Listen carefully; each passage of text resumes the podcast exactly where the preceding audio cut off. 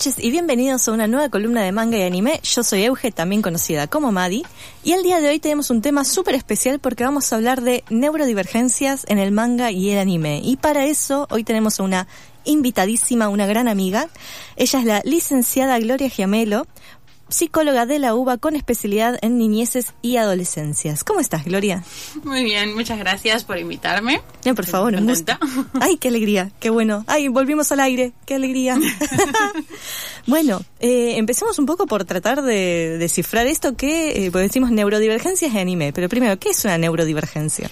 Se le llama neurodivergencia a todos aquellos procesos cognitivos o emocionales que no son como lo común o lo establecido, vamos a decir entre comillas, porque surge en diferenciación de los neurotípicos como un concepto que empieza siendo de una socióloga en realidad para remarcar a las personas que tenían o están dentro del espectro autista en los 90 para decir no es que nosotros somos distintos, sino que hay diferentes formas de procesar las emociones, los procesos cognitivos en general.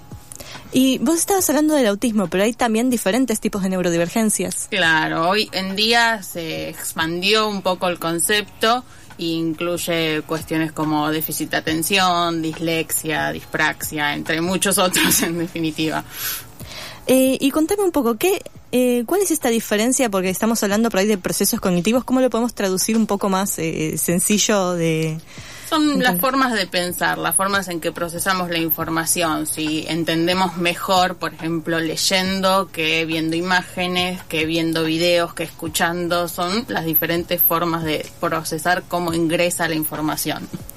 Y ahora bien, si bien el manga de anime es como un eh, género, no es un género, dijimos, es una expresión artística que atrae a muchísima gente neurotípica, neurodivergente, etcétera.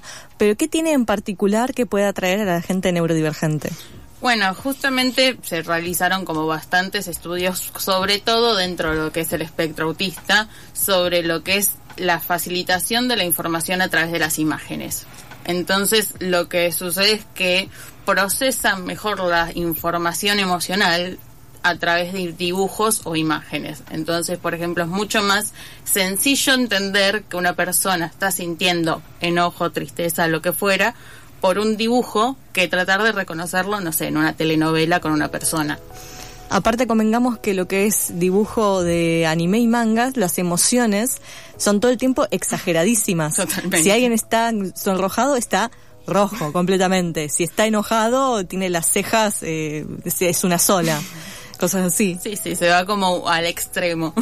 Y también hay otra cosa interesante y es que eh, en el manga y anime todo el tiempo sos consciente de qué está sintiendo y qué está pensando el protagonista.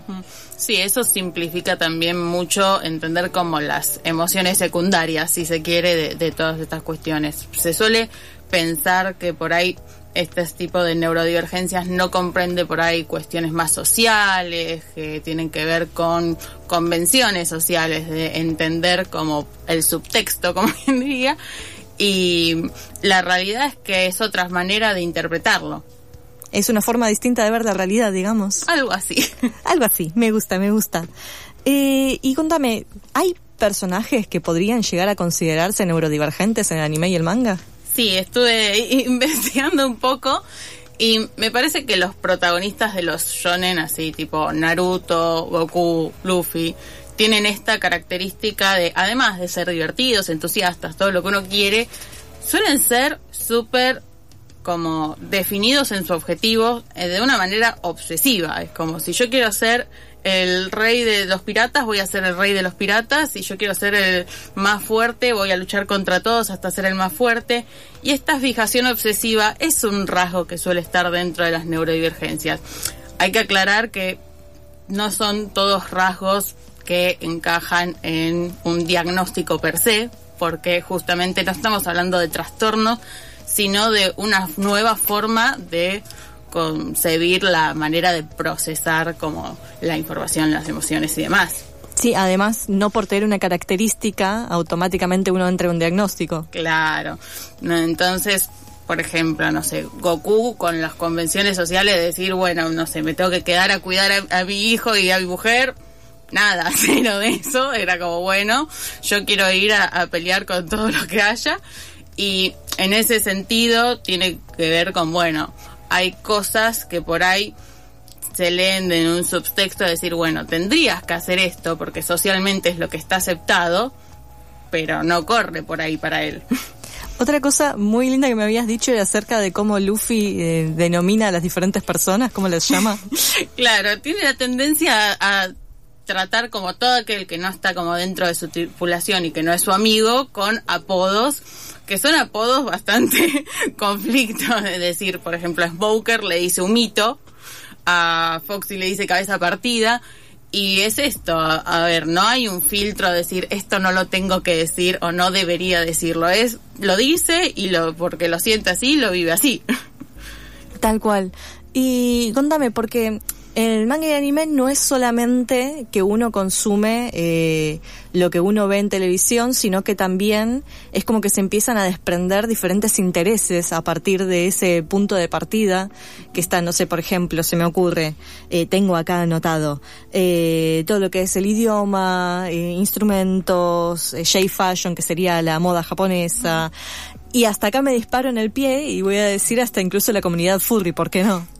Eh, ¿Qué puntos encontrás eh, coincidencias con eh, la neurodivergencia y estos espacios, si es que tienen espacios y para qué les sirve? Bien, a ver, por un lado podemos tener en cuenta que en general, no quiere decir que siempre, cuando una persona entra en la neurodivergencia suele tener por ahí dificultades sociales o que hay cuestiones que por ahí lo llevan a ser un renegado o más como refugiarse en uno mismo, ya sea porque lo necesita sensorialmente o porque realmente no logra conectar con otros por esto, porque por ahí tienen intereses muy fijos, porque por ahí no le interesa mantener una máscara social, pero lo que sí se trabaja mucho esto de las habilidades sociales, sobre todo en los adolescentes, porque el grupo de pertenencia en la adolescencia es como el lugar donde nace la personalidad y la identidad de uno, en definitiva.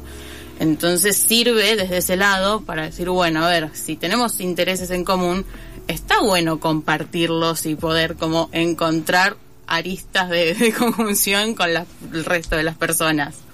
Sí, y aparte también es como un punto de eh, defensa, porque como digamos, nosotras somos otakus de los, nacimos en los 90 y consumimos más que nada lo que es el 2000, todo lo que tiene que ver con la cultura de los años 2000, de la cultura del manga y el anime.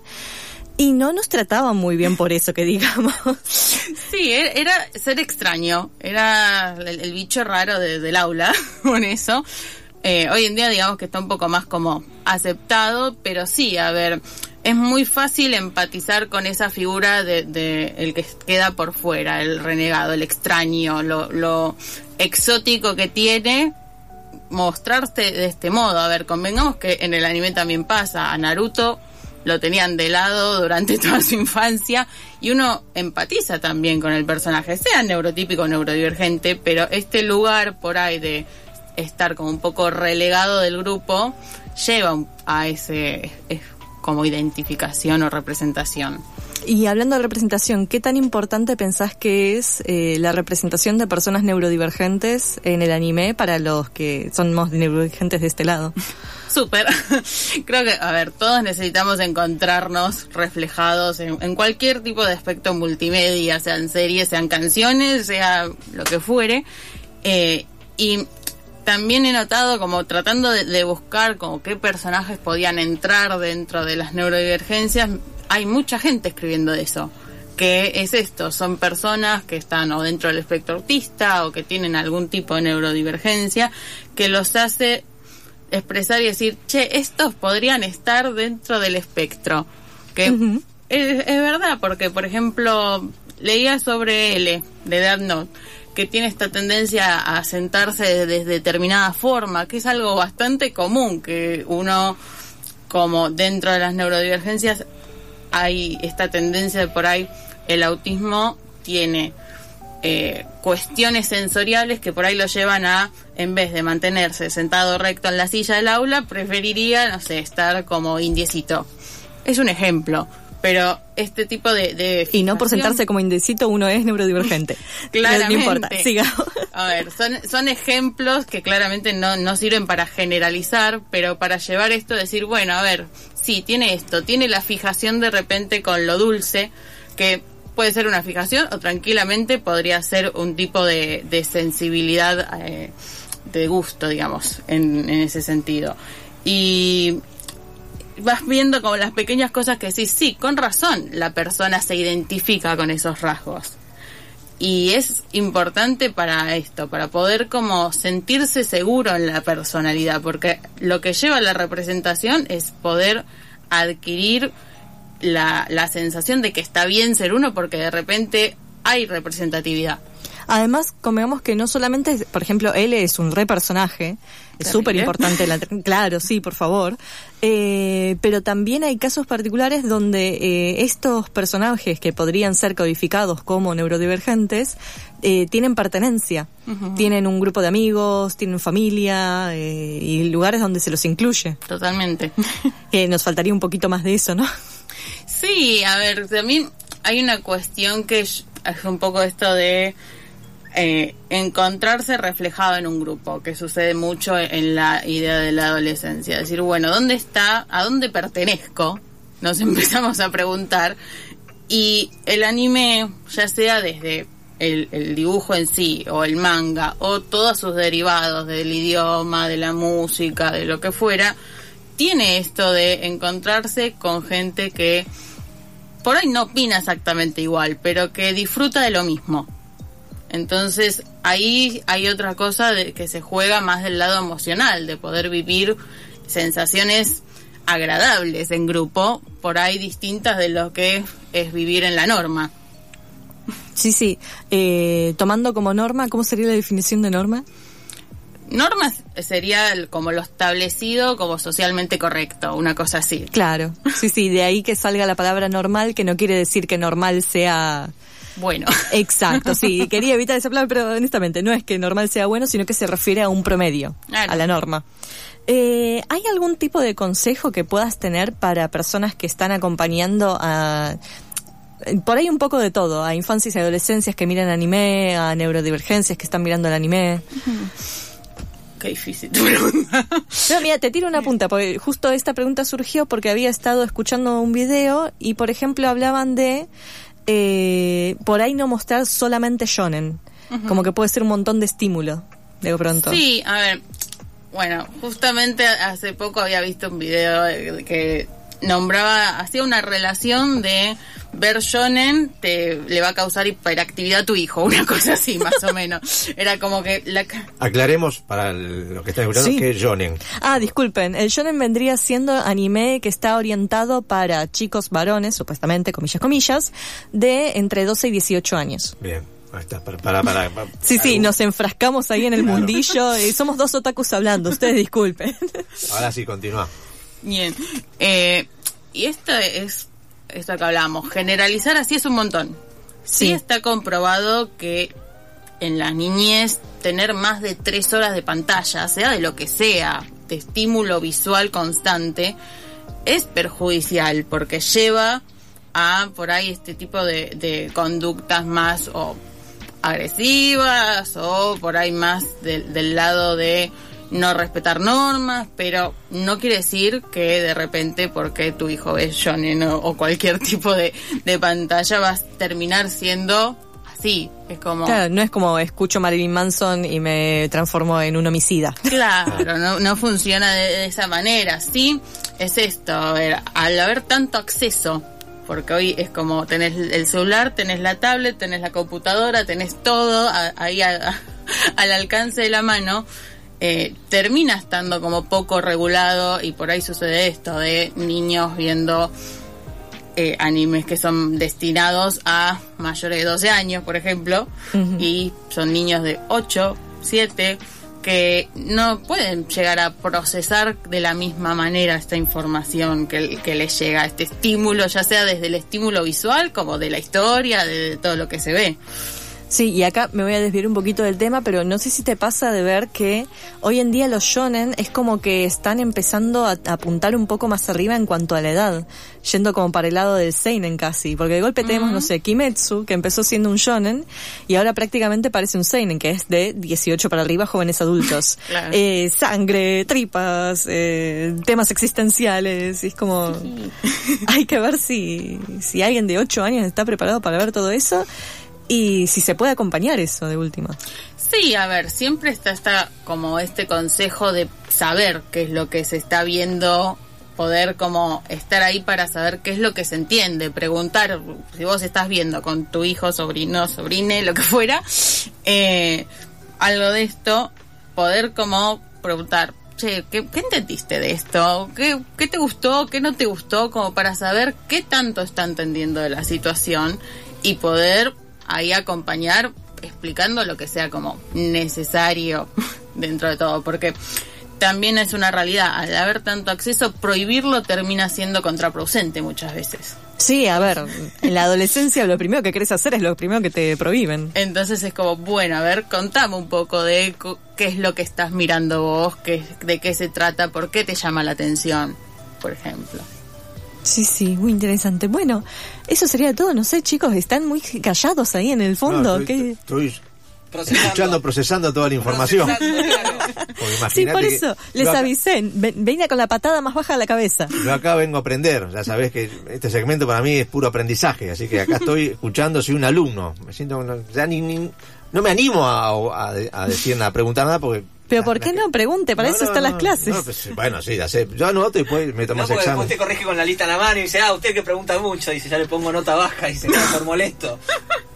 No, me, me- me encantó el tema, me parece que da para mucho. Sí, la Da verdad. Para, para mucho más. Este, Sí, esto es como un- una pequeña muestra gratis de ver lo que se nos ocurrió así para charlar el día de hoy. Bueno, y se me ocurre que eh, puede llegar a venir en algún otro momento, ¿no? A lo largo del año.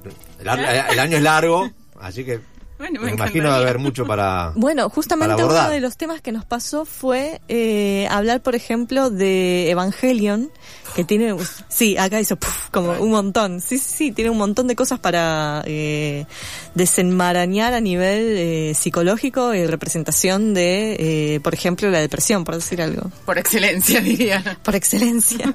Bueno, entonces ya me gustó el tema, me gustó el tema. La próxima, este, vamos ya coordinando agendas para Perfecto. que en una próxima visita hablemos de eso. De. Evangelion, ¿eh? ¿te parece? Me encanta, sí, sí. Listo. Si querés decir tus redes como para que te podamos seguir. Ah, bueno, me pueden seguir en Instagram como arroba de punto cabeza punto gg. ¿Y qué podemos encontrar ahí?